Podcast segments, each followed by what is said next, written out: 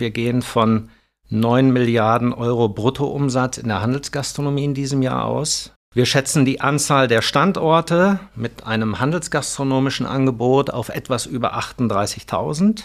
Äh, vielleicht auch noch äh, eine Angabe zum Durchschnittsbon, der liegt bei 4,92 Euro für Einkäufe in der Handelsgastronomie. Das ist auch eine Zahl aus der aktuellen Studie. Wir konnten jetzt in der aktuellen Studie feststellen, dass äh, sich die Ziele in den letzten zwei Jahren verschoben haben. Es geht jetzt wirklich viel mehr darum, die Frequenz in den Filialen zu steigern, die Kundinnen für sich zu gewinnen und diese dann gleichzeitig auch an sich zu binden. Warum kann ich eigentlich nicht einfach meine Tupperdose über die Käsetheke reichen? Herzlich willkommen zu den EHI Retail Insights, der Podcast des Kölner Handelsforschungsinstituts EHI. Mein Name ist Caroline Martens und ich spreche in diesem Podcast mit verschiedenen Menschen zu relevanten Retail-Themen. Bevor ich unsere heutigen Gäste vorstelle, möchte ich mich bei unserem Supporter des Monats bedanken, Concardis. Concardis ist ein führender Anbieter digitaler Bezahllösungen in der Dachregion. Als Teil des europäischen Paytech-Netz Nexi Group treibt das Unternehmen den Übergang zu einem bargeldlosen Europa voran und hilft Händlern, Bezahl- und Geschäftsprozesse zu digitalisieren. Wir haben 15 Forschungsbereiche im EHI, die alle jedes Jahr Studien zu relevanten Handelsthemen veröffentlichen. Hierfür sprechen wir mit Entscheiderinnen und Entscheidern aus Handelsunternehmen im Dachraum und können so valide Aussagen über den Markt machen. Im Podcast werden jeden Monat aktuelle Zahlen von uns vorgestellt und heute geht es um die Studie Handelsgastronomie in Deutschland 2022, Marktstrukturen, Kennzahlen, Herausforderungen, Erfolgsfaktoren, Planungen und Trends. Ich spreche über diese Studie mit deren Autoren, nämlich mit meinen Kollegen Olaf Hohmann und Paulina Ulrich. Olaf leitet den Forschungsbereich Handelsgastronomie seit seinem Bestehen 2017. Das Thema begleitet Olaf aber schon seit etwa 20 Jahren. Beim Handelsblatt verantwortete er mehrere Jahre Gastronomie-Fachzeitschriften wie Die Küche oder Catering Insight. Paulina unterstützt den Forschungsbereich seit Anfang des Jahres als Projektmanagerin. Ja, mich hat interessiert, was ist überhaupt Handelsgastronomie? Ist es nur der gute alte Hotdog bei Ikea oder was zählt noch dazu? Welches Umsatzvolumen steckt in diesem Bereich und warum betreibe ich als Händler überhaupt eine Gastronomie? Und wie wird sich dieser Bereich wohl in den nächsten Jahren entwickeln? Hallo Olaf, hallo Paulina, willkommen im EHI-Podcast. Hallo Caro. Hallo Caro, vielen Dank für die Einladung. Ja, bevor wir wie gewohnt in die fachlichen Themen tief eintauchen, dürft auch ihr an unserer Mini-Spontanitätsübung teilnehmen. Paulina, ich fange einfach mit dir an. Meine Lieblingshandelsgastrospeise ist. Hm, ich habe nicht nur eine. Ich okay. muss da auf jeden Fall unterscheiden. Ähm, mittags esse ich immer sehr gerne Salat an der Salatbar. Und wenn es wirklich was Deftiges sein soll, dann ist es das Frikadellenbrötchen. Okay, und Olaf, du hattest jetzt ein bisschen Zeit zu überleben, überlegen, aber auch von dir, ähm, was sind da so deine Favoriten? Ja, das war auch gut so. Also bei mir ist das immer so ein bisschen situationsabhängig. Also äh, so ein richtig handwerklich gut gemachter Fleischkäse okay. mit einem knackigen Brötchen dabei und Senf drauf ist was ganz Tolles. Äh, dann äh, natürlich der selbst zusammengestellte äh, frische Salat an der Salatbar. Ja. Ähm, gehört natürlich dazu. Und natürlich Sushi. Also da habe ich sogar manchmal das Gefühl, äh, Sushi aus dem Lebensmittelhandel äh, ist teilweise besser als das, was ich im Restaurant bekomme. Okay, ich glaube, hier sehen wir schon ganz schön, äh, was für eine Bandbreite an Produkten zu diesem Bereich Handelsgastronomie zählen. Ähm, ich finde übrigens diesen fleischlosen Hotdog bei Ikea ganz gut, ähm, aber ich esse auch gern mal so eine schnelle Currywurst auf dem Parkplatz vom Baumarkt. Das zählt dann auch dazu? Das zählt auch dazu, genau. Okay, dann, dieses Handelsgastronomie-Projekt hat mich am meisten beeindruckt, Olaf. Ja, also es gibt äh, viele, viele tolle Handelsgastronomien, wie beispielsweise das KDW in Berlin ähm, mhm. oder Engelhorn in Mannheim. Ähm, jetzt ist es so, ich habe leider noch nicht alles gesehen und die Liste ist recht lang, die ich da noch habe, wo ich noch hin will. Äh, das äh, ist beispielsweise Garhammer in Waldkirchen oder Pier 14 auf Usedom. Das sind äh, zwei Sterne-Restaurants, die es mhm. im Handel gibt. Ähm, es gibt viele schöne Märkte von Lebensmittelhändlern. Ähm, die Gartencenter sind im Kommen, das ist ganz mhm. interessant. Und es gibt äh, sehr schöne kleine Konzepte, wie beispielsweise das Smuck in Heilbronn. Mhm. Ähm, und äh, ja, einige von denen, die ich jetzt hier auch äh, aufgezählt habe, sind auch bei uns äh, auf dem Handelsgastronomiekongress, der in zwei Wochen stattfindet. Wenn man jetzt aber zeigen will, was so in der Handelsgastronomie alles möglich ist, dann sind sicherlich die beiden Edeka-Märkte der Familie Zurheide in Düsseldorf ähm, auf jeden Fall eine Reise wert. So würde ich das sehen. Warum ist das so? Ähm, also der Markt in der Düsseldorfer Innenstadt, da hat man so den Blick auf alles, was so in der Handelsgastronomie möglich ist. Mhm. Ne, das fängt in der Vorkassenzone an. Äh, da gibt es ein italienisches Restaurant, dann gibt es da eine Patisserie, alles mit Eigenproduktion. Äh, ein Café ist da angeschlossen. Es gibt die klassische heiße Theke. Ähm, es gibt aber auch einen Bäcker und auch eine Saftbar, das alles in der Vorkassenzone. Und wenn ich dann auf die Fläche gehe, dann habe ich eben äh, eine sehr schöne Salatbar. Ich habe ein sehr umfangreiches Convenience-to-Go-Sortiment. Also dazu gehören dann eben verpackte Salate, Sandwiches mhm. äh, und ähnliches. Da wird auch vieles in Eigenproduktion hergestellt. Dann natürlich eine Sushi-Theke. Ähm, sehr außergewöhnlich die Schinken- und Mozzarella-Bar, die es da gibt. Es gibt einen Grill, Point. Ähm, und, und das ist sicherlich eine Besonderheit äh, im deutschen Lebensmitteleinzelhandel, das ist der Setzkasten, das ist ein Sternerestaurant mitten im Supermarkt. Also ähm, das ist ein Markt, da lohnt sich auf jeden Fall die Reise. Okay, also ich glaube, es ist schon äh, schwierig, wenn ich dir die Frage stelle, was ist der Top-Favorit? Ne? Aber ich glaube, da hört man ja auch schon äh, Sterne-Restaurants, Mozzarella-Bars, äh, heiße Theke. Also es ist sehr ähm, vielfältig, dieses, dieser Bereich. Und äh, Paulina, was äh, hat dich so äh, am meisten beeindruckt? Ich kann es ein bisschen kürzer halten. Ich bin noch nicht so lange dabei und ähm, habe dementsprechend eine noch längere Liste als Olaf. Also mir fällt sofort Bridge ein. Wir waren jetzt Anfang Juni in Zürich und haben dort unseren Arbeitskreis veranstaltet, waren mit über 20 Händlern dort. Mhm und konnten dort uns ein paar handelsgastronomische Angebote anschauen. Und ich muss sagen, Bridge hat mich am meisten beeindruckt, weil es dort so viele Anlässe gibt, einfach hinzugehen. Essen gehen, Kaffee trinken, Events besuchen ähm, und aber auch Lebensmittel einkaufen. Und die Atmosphäre dort super locker und es hat mich vor allem sehr beeindruckt, genau. Okay, sehr cool. Die Top 5 Speisen in der deutschen Handelsgastro sind Natürlich haben wir das dieses Jahr auch wieder abgefragt und aus Sicht der ExpertInnen ähm, ist auf Platz 1 äh, das belegte Brötchen, was kalt verzehrt wird. Und dann kommt aber auch schon der Leberkäse aus der heißen Theke, der entweder im Brötchen oder äh, auch in Kombination beispielsweise mit Bratkartoffeln oder einem schönen Spiegelei gegessen werden kann. So richtig das, deftig, Hausmannskost. So richtig, ne? so richtig ja. deftig, genau. Und Platz 3 belegt dann die italienische Küche. Und der Platz 4 geht an die Hausmannskost, unter der wir jetzt verstehen sowas wie Rinderrouladen oder Gulasch. Und ähm, der fünfte Platz geht an meine Lieblingsspeise, die Frikadelle. Okay. Was ich aber noch sagen mhm. muss, äh, erstmals ganz weit oben im Ranking, äh, was uns überrascht hat, ist Sushi. Und genau. Ja, ein Thema, was absolut im Kommen ist. Gut, das gibt uns ja schon einen ersten guten Eindruck. Dann steigen wir mal tiefer ein. Ich muss gestehen, ich dachte bei Handelsgastronomie immer, äh, das sei nur sowas wie der Hotdog bei Ikea.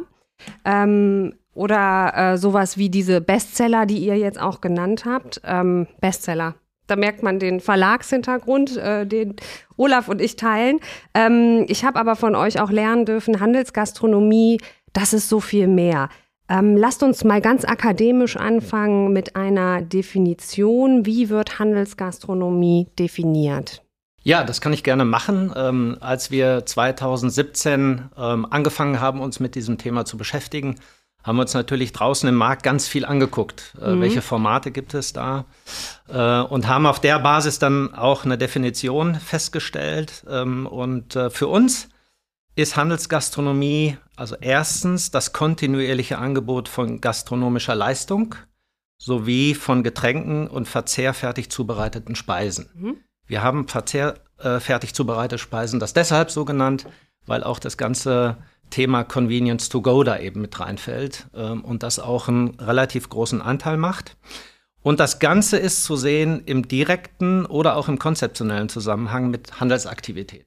Mhm. Das heißt, es ist nicht nur äh, damit gemeint, das, was der Händler an gastronomischer Leistung erbringt, sondern ähm, auch das, was beispielsweise in Fremdleistung passiert oder auch das, was äh, auf den Food Courts äh, der Shopping Center passiert. Mhm. Ja? Also alles im Zusammenhang, ähm, alles auch im konzeptionellen Zusammenhang zu sehen. Mhm. Und auf sowas wie Convenience to Go gehen wir ja auch später nochmal ähm, ein. Du hast es ja auch gerade schon gesagt, ähm, 2017 habt ihr ähm, mit der Arbeit im Forschungsbereich Handelsgastronomie begonnen und auch ähm, so wurde erstmalig dieses äh, Gebiet überhaupt äh, vermessen, sag ich mal. Was sind denn so Top-KPIs, ähm, die unseren Hörerinnen und Hörern einen guten Eindruck geben, wie Handelsgastronomie auch quantitativ einzuschätzen ist. Ja, wir haben das in der aktuellen Studie äh, für dieses Jahr, also für das Jahr äh, 2022, auf Basis der Angaben der Händler mal hochgerechnet und wir gehen von 9 Milliarden Euro Bruttoumsatz in der Handelsgastronomie in diesem Jahr aus. Okay. Ähm, wir schätzen die Anzahl der Standorte mit einem handelsgastronomischen Angebot auf etwas über 38.000. Ähm, die meisten Standorte sind im Lebensmitteleinzelhandel, also mit fast 30.000 zu treffen. Danach kommen die Tankstellen, die Baumärkte und Gartencenter, die Shoppingcenter, Buchhandel, Textilhandel und natürlich die Warenhäuser, die das schon seit langer Zeit ähm, machen. Äh, vielleicht auch noch äh, eine Angabe zum Durchschnittsbon, der liegt bei 4,92 Euro für Einkäufe in der Handelsgastronomie. Das ist auch eine Zahl aus der aktuellen Studie. Hm. Also das Sterne-Restaurant auf Usedom ist dann eher eine Ausnahme sozusagen und die breiten Umsätze werden gefahren über genau. die Bestseller, die wir auch schon genannt haben. Äh, 4,92 Euro, das äh, macht dann ja Sinn. Und genau, Olaf, du titelst ja auch in deinem Artikel in unserer Zeitschrift Stores and Shops Erholung in Sicht. Ähm, viel wurde ja auch in dem Bereich natürlich von Corona ähm, beeinflusst. Ähm, ich denke, die Frage stellen sich vielleicht auch viele. Also wie haben, wie hat Corona den Gastrobereich ähm, im Handel beeinflusst? Wir hatten da ja extrem volatile Bedingungen, je nach Corona-Schutzverordnung, je nach Bundesland und Inzidenz.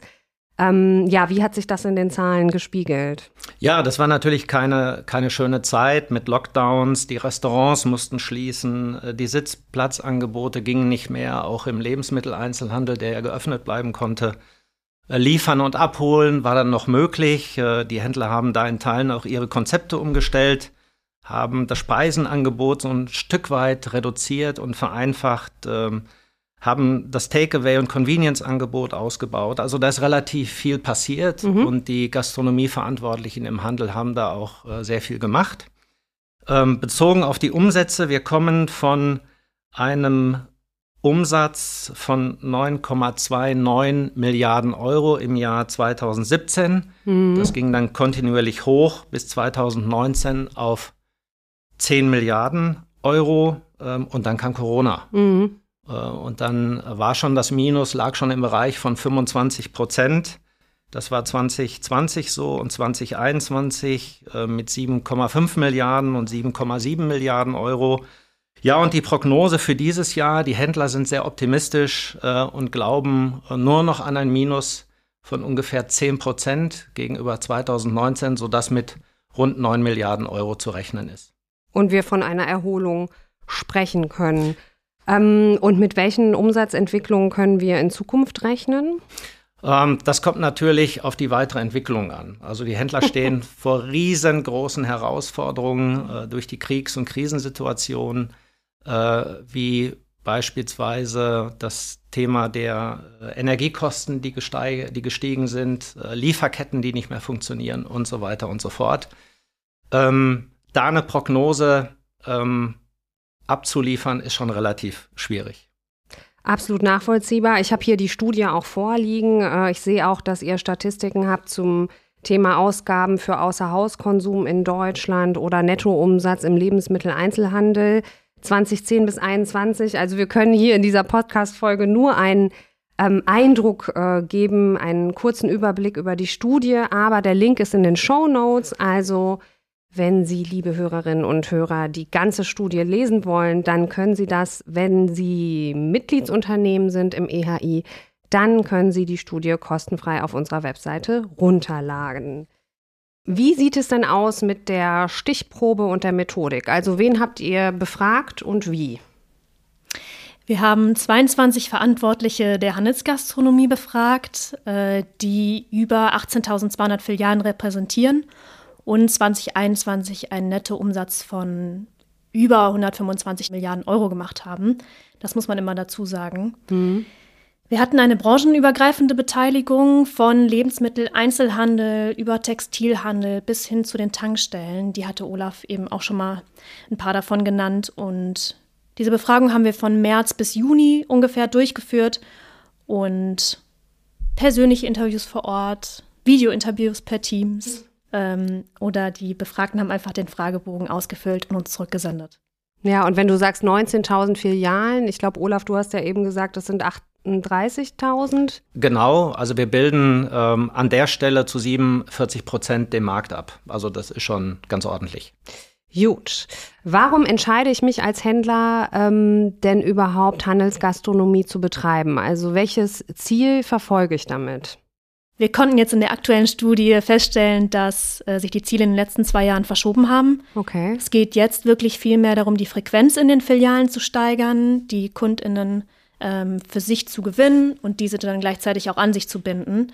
Ein weiterer Grund ist, das denken sich bestimmt auch viele, sich einfach mit dem gastronomischen Angebot vom Wettbewerb zu differenzieren und vor allem im LEH einfach auch die Kompetenz beim Thema Lebensmittel zu zeigen. Okay, das ist für mich äh, total nachvollziehbar. Kann ich als Händler denn auch richtig Geld verdienen mit Handelsgastronomie? Oder sind es primär so diese Marketing-, Kundenbindungsaspekte oder auch die Kompetenz im LEH zeigen, was du gerade sagst? Ja, das ist also eine Frage, die wird uns äh, tatsächlich sehr oft gestellt.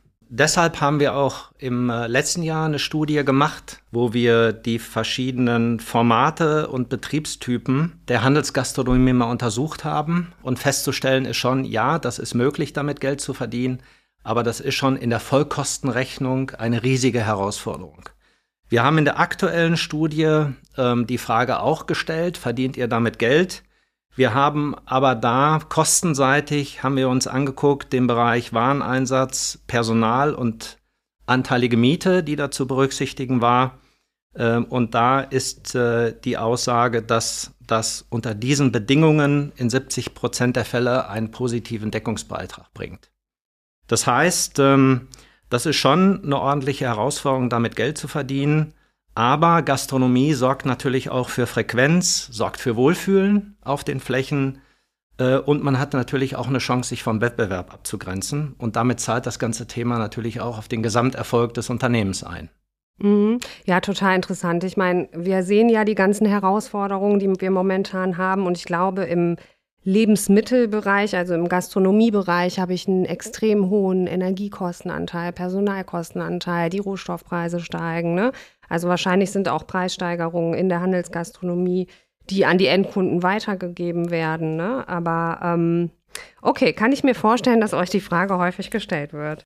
Was macht denn meine Handelsgastronomie erfolgreich? Wahrscheinlich erfolgreich im Sinne der Ziele, die ich mir dann individuell gesetzt habe, nehme ich an. Ja, also die Erfolgsfaktoren in der Handelsgastronomie lassen sich in die Bereiche Kundenorientierung, mhm. Ähm, nennen wir es mal Prozessoptimierung und Produktqualität bündeln. Okay. Was haben uns die Händler dazu gesagt? Also auf der einen Seite ist es die Kundennähe, die Lage, das freundliche Personal und ganz wichtiger Punkt, das gute Preis-Leistungs-Verhältnis. Auf der anderen Seite qualitativ hochwertige und frische Zutaten, also für die Produkte und äh, wenn man sich mal die Prozesse anguckt, da geht es vor allen Dingen um eine schnelle Verfügbarkeit und um eine schnelle Bezahlung. Also das klassische Geschäft, äh, Mittagsgeschäft ähm, für die Handelsgastronomie, da ist es dann eben so, da muss es auch schnell gehen. Mhm. Die Leute haben eine Dreiviertelstunde Mittagspause und dann muss das ähm, Abbestellung relativ schnell gehen. Ja, Olaf, wenn du sagst, es muss schnell gehen, ne? ich glaube, ganz viel ähm, wird im, in der Handelsgastronomie auch äh, in der Mittagspause zum Beispiel gegessen. Ne? Also, ähm, und da muss es eben auch schnell gehen. Ihr habt unter anderem untersucht, wie sich das Verhalten der Kundinnen und Kunden in den letzten zwei Jahren verändert hat. Inwiefern hat es sich denn äh, aus Sicht der befragten Händler verändert? Ich finde, das ist ja auch eine interessante Sicht, dass wir nicht die Endkunden fragen, sondern die Händler, weil die Händler kennen die Abverkaufszahlen und äh, die sind ja immer sehr ehrlich. genau, um das mal veranschaulich darzustellen, haben wir das in der Studie in drei Bereiche aufgeteilt. Einmal, wie sich die Kundin bzw. der Kunde selbst verändert hat, dann wie er einkaufen gegangen ist und was er eingekauft hat. Mhm.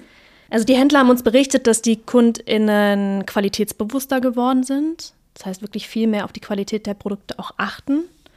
Preissensibler und äh, vor allem anspruchsvoller hinsichtlich der Vielfalt im Angebot auch geworden sind. Dann kann man sagen, die Einkaufstrips sind seltener geworden. Ja. Und die Kundinnen und Kunden wollen alles gerne an einem Ort kaufen. Stichwort One-Stop-Shopping. Und die Produkte, die vermehrt gekauft wurden, waren To-Go-Convenience-Produkte, das hatten wir eben auch schon mal angesprochen, vegane, vegetarische und regionale Produkte. Ja, interessant, ne? Die Kunden werden anspruchsvoller, wollen höhere Qualität, aber sind auch preissensibler. Also auch da zeigt sich schon so dieses gewisse Spannungsfeld, in dem wir sind. Und genau, One-Stop-Shopping ist ja auch ein Trend, den wir ganz stark in Corona gesehen haben, der ähm, nicht wieder weggegangen ist sozusagen.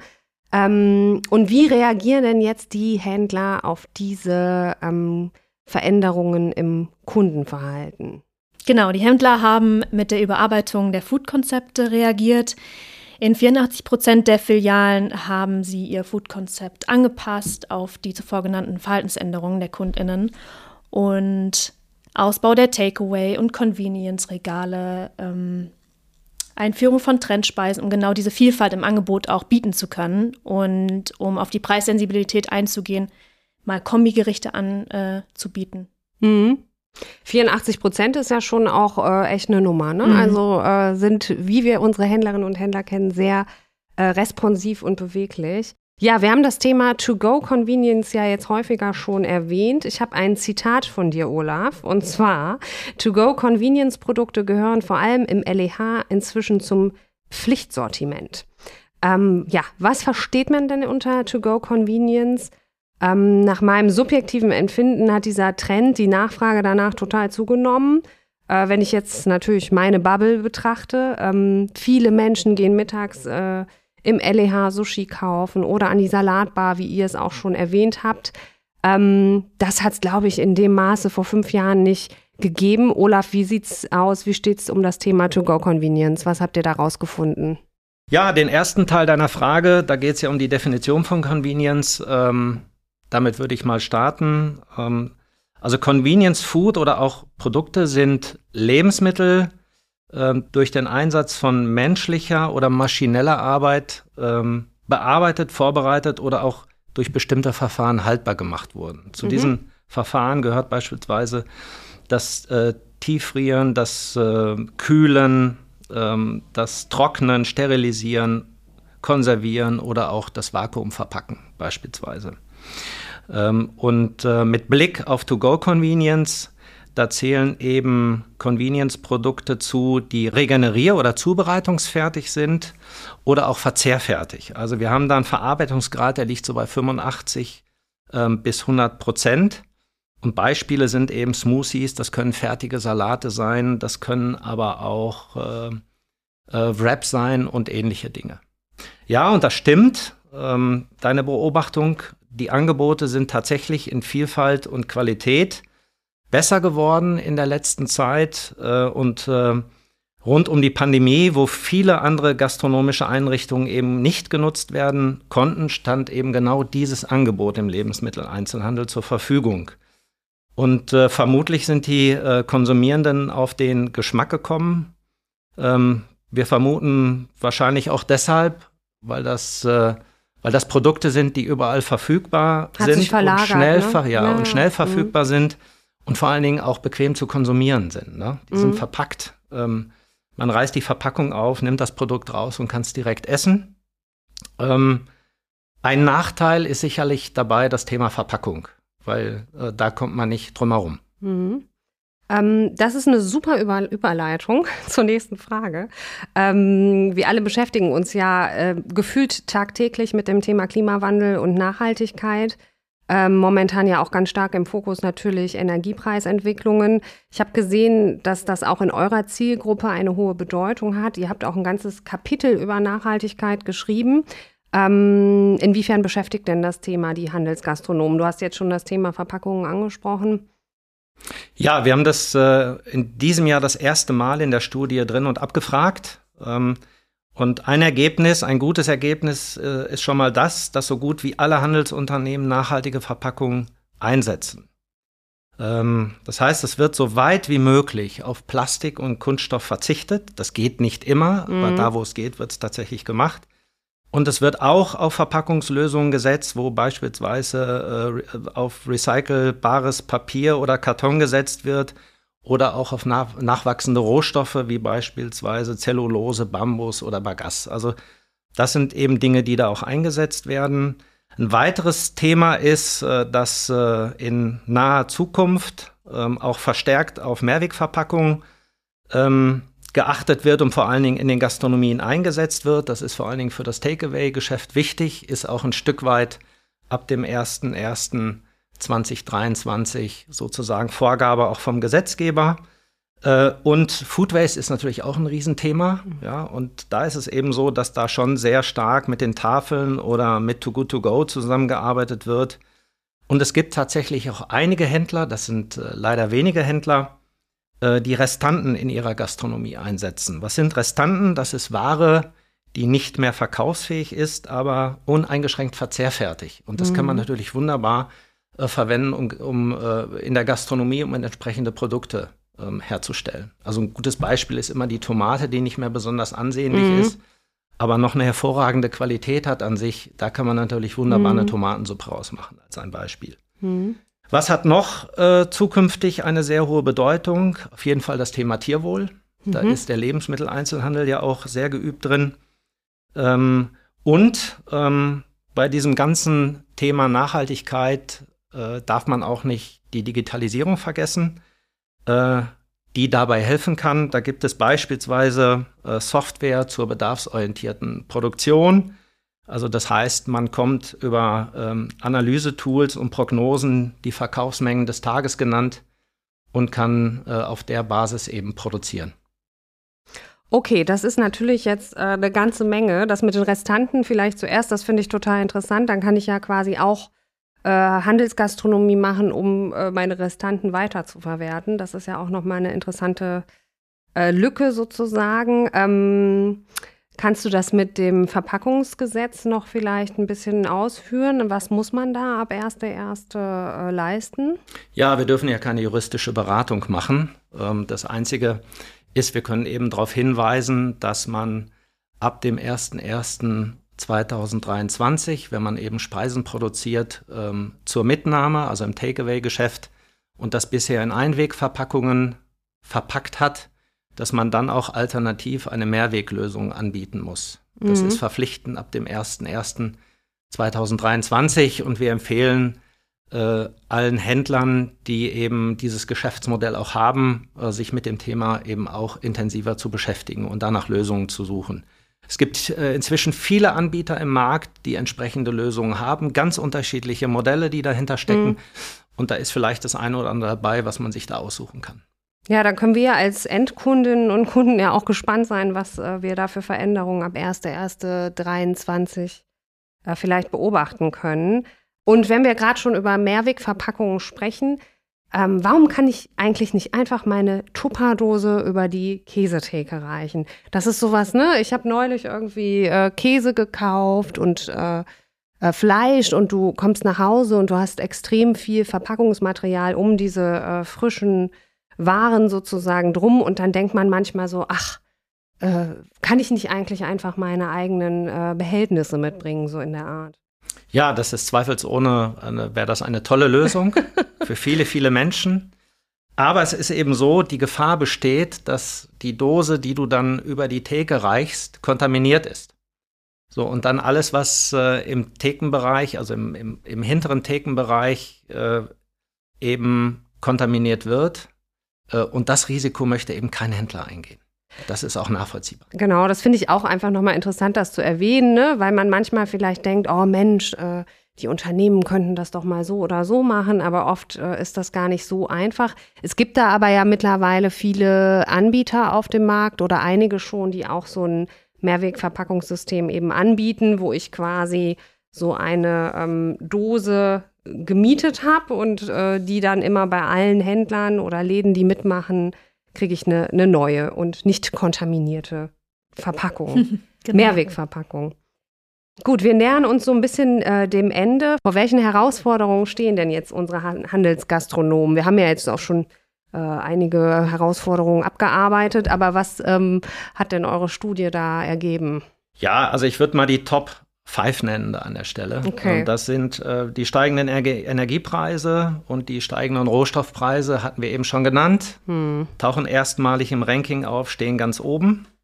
Ähm, dann das Thema Personal finden und Personal halten, auch ein Riesenthema.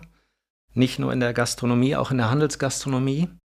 Dann das Thema die Belebung der Niedrigfrequenzzeiten. Also im Mittagsgeschäft äh, passiert da sehr viel in der Handelsgastronomie. Mhm. Morgens auch noch, am Nachmittag und gegen Abend ist es dann etwas mau. Also auch da gucken, wie kann ich eigentlich diese Zeiten etwas, äh, etwas beleben mit Gästen und mit entsprechenden Produkten, die ich da anbiete möchte. Ja, und ein weiteres Thema ist ähm, ja die Preis-Leistungsvorstellungen der Konsumierenden beziehungsweise die Zahlungsbereitschaft der Konsumierenden. Die Paulina ja auch schon mhm. erwähnt hat. Ne? Genau, ne? ähm, äh, im Hinblick äh, beziehungsweise gegenüber dem Qualitätsanspruch, der da immer formuliert wird. Ja. Also uns hat ein Händler mal dazu gesagt, ähm, die Moral stirbt am Regal. Also was, mhm. was heißt das? Also die äh, Konsumierenden schauen dann schon, wo sind die günstigen Preise und achten dann möglicherweise nicht auf andere Aspekte. Und da stehen die Händler und Händlerinnen tatsächlich vor großen Herausforderungen.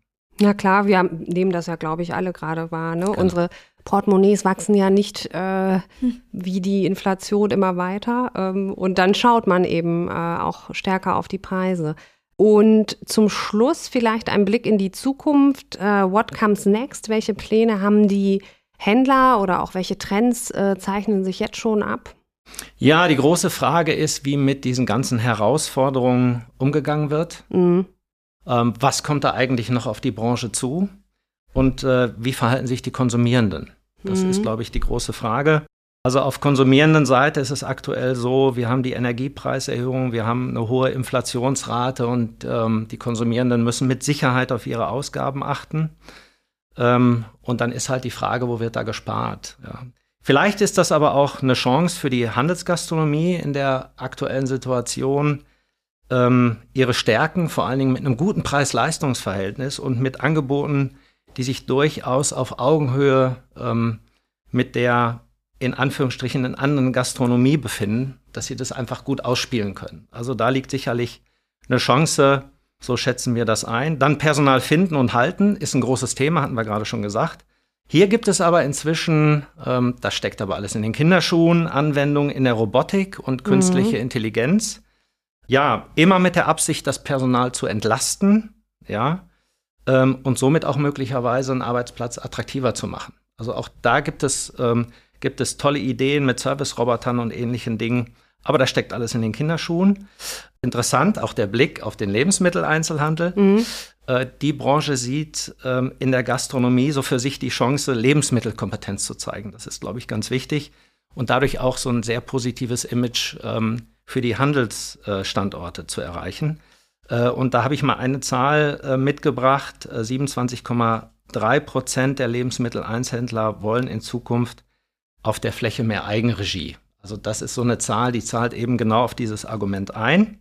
Und dann haben wir noch das Thema Foodtrends, auch da haben wir die Händler befragt. Also das ganze Thema Food geht äh, weiter in Richtung pflanzliche Ernährung, Regionalität und gesunde Ernährung. Und dann sind so Dinge wie Levante Küche und Bowl-Konzepte, ähm, die werden ebenfalls als vielversprechende Foodtrends gesehen. Also das, was man auch gut bei Instagram vielleicht mal posten könnte. Dann bin ich gespannt, ob äh, in der nächsten Top 10 Abfrage in eurer Studie ähm, die, das vegane Schnitzel auf Platz 1 landet. Äh, Olaf, Paulina, ich bedanke mich äh, für eure Insights aus diesem spannenden Bereich. Danke. Danke dir. Ja, vielen Dank, Caro. Das war Folge 38 der EHI Retail Insights. Wer genau dieses Thema aus Händlersicht weiter vertiefen möchte, der kann sich auf Folge 41 freuen.